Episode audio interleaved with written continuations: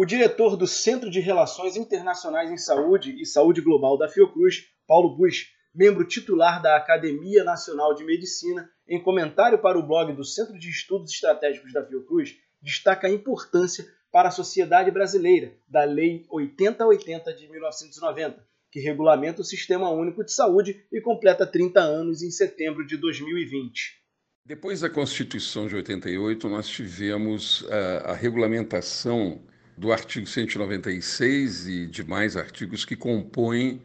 o campo da saúde. Isso se deu pela discussão no Congresso Nacional, do qual nós todos que havíamos colaborado na formulação do capítulo referente à saúde, o artigo 196 e os demais, é, participamos intensamente. Eu quero lembrar aqui a, a participação do Eleutério Rodrigues Neto, que infelizmente falecido, do próprio Aroca, evidentemente, ah, e de muitos outros colegas eh, da Fiocruz e de fora da Fiocruz, da Abrasco, a presidência da Abrasco, a Sônia Fleury, enfim, muitos e muitos participantes, digamos, daquilo que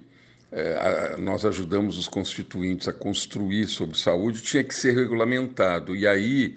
houve todo esse processo de, de, de preparo da Lei 8080. A Lei 8080, ela, ela detalha mais aqueles princípios básicos do direito de todos, dever do Estado, detalha as questões relativas ao que são políticas públicas,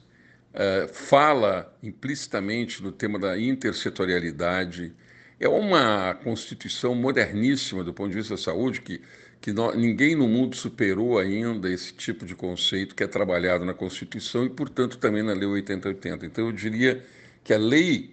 que estabelece o SUS, a Lei 8080, ela é uma coisa ainda moderna, viável, possível, e com esse momento que nós estamos vivendo da pandemia, em que se reafirma o SUS, ela é cada vez mais válida. E cada vez mais nós deveríamos procurar implementá-la na, na, plenitude dela. Né? É, por outro lado, eu diria que ah, o, o, o, o acontecimento ali é, fez com que o Collor vetasse a parte de controle social. O Collor tinha horror de participação social, de controle social, então ele veta essa parte da Lei 80, 80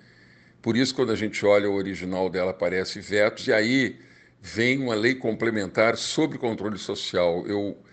uh, que é a lei, eu não recordo o número, e que complementa essa lei uh, inicial, a Lei 8080. Então, é, eu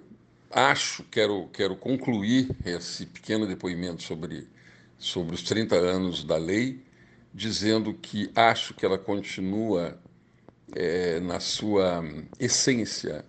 absolutamente é, importante, é, contemporânea. Claro que nós podemos aperfeiçoá-la e depois todos os instrumentos que vieram, a comissão intergestores, tripartite, bipartite, que é a condução inter esferas de governo e o controle social vieram completando também com outros decretos e tal vieram completando essa lei. Eu queria me regozijar com o movimento sanitário brasileiro, que foi o grande ninho de onde surgiu essa, essa configuração legal que tanto benefício trouxe à população brasileira e que continuará trazendo, ainda que nós sempre devamos pensar é, no aperfeiçoamento do aparato jurídico legal que sustenta o sistema de saúde.